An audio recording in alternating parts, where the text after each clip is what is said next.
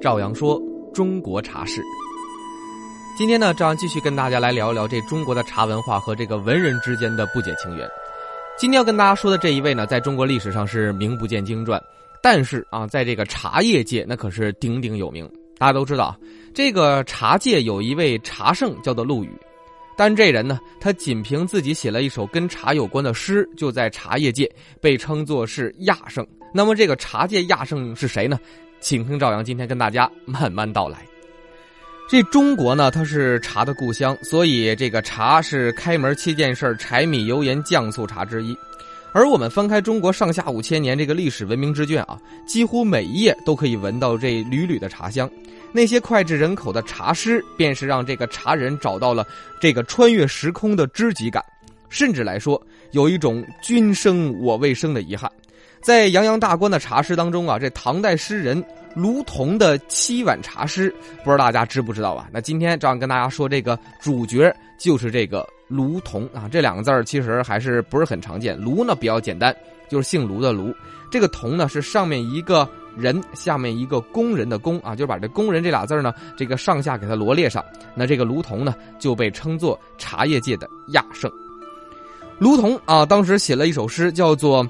走笔谢孟建义寄新茶啊，这个名字听起来比较复杂，但是很简单啊，就是这个写的一首诗给一个人，叫做孟建义。为何而写呢？是因为茶而写。后来大家把这首诗给它简化成了叫做《七碗茶歌》。内容整体概括来讲呢，比较简单，就是他呢品尝友人孟建义这个大夫呢给他的新茶之后的即兴之作。全诗一共是二百六十二个字。作者那可以说是直抒胸臆，一气呵成，尽情抒发了对茶的热爱和赞美。那说到这儿啊，大家肯定比较好奇，那这首诗写了一个什么内容呢？那下面的时间，赵阳就跟大家分享一下这首七碗茶诗的全文内容。诗的内容呢是这样写的：说日高帐午睡正浓，军将打门荆州公，云口建议送书信，白绢斜封三道印。开间晚见见意面，守月乐团三百片。闻道新年入山里，蛰虫惊动春风起。天子须尝阳羡茶，百草不敢先开花。人风暗结朱贝雷，先春抽出黄金芽。摘仙备方玄风果，至精至好且不奢。至尊之余何王宫？何事便到山人家？柴门反关无俗客，纱帽笼头自坚吃。碧云引风吹不断，白花浮动凝碗面。一碗喉稳润，二碗破孤闷，三碗搜孤长，唯有文字五千卷。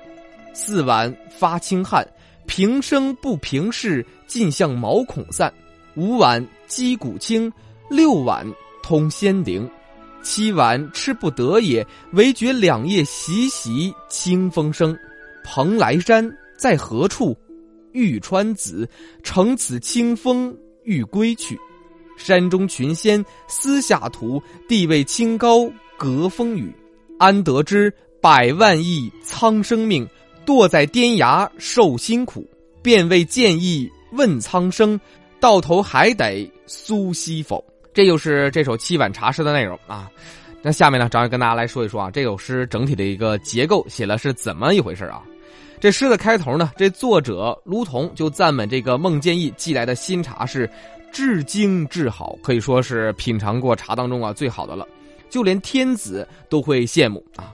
而这中间部分呢，也是全诗的重点。这个卢仝呢。以排比的手法，从这第一碗写到了第七碗，将饮茶的愉快和这个美感可以说是写到了一个极致，直至是两叶生风，飘然若仙。这段呢，也是引了无数后人竞相的引用。最后这个四句呢，就是以茶来比喻人世间的这些事儿了。呃，想告诉百姓，我们应该休养生息。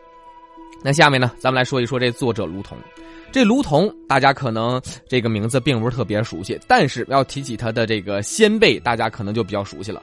初唐四杰之一，有一位叫做卢照邻啊，大家说到这儿就很明白了吧？都姓卢，这卢仝呢，自然就是这个卢照邻的嫡系子孙。这卢仝呢，在这个才子辈出的唐代呢，其实并不是特别的出彩出头，唯独写了这首七碗茶诗，让这个卢仝是独领风骚，堪称是绝唱了。这首诗啊，是优美空灵，给读者以无穷的想象力，广为流传，经久不衰呀，对后世的茶文化产生过极大的这个影响。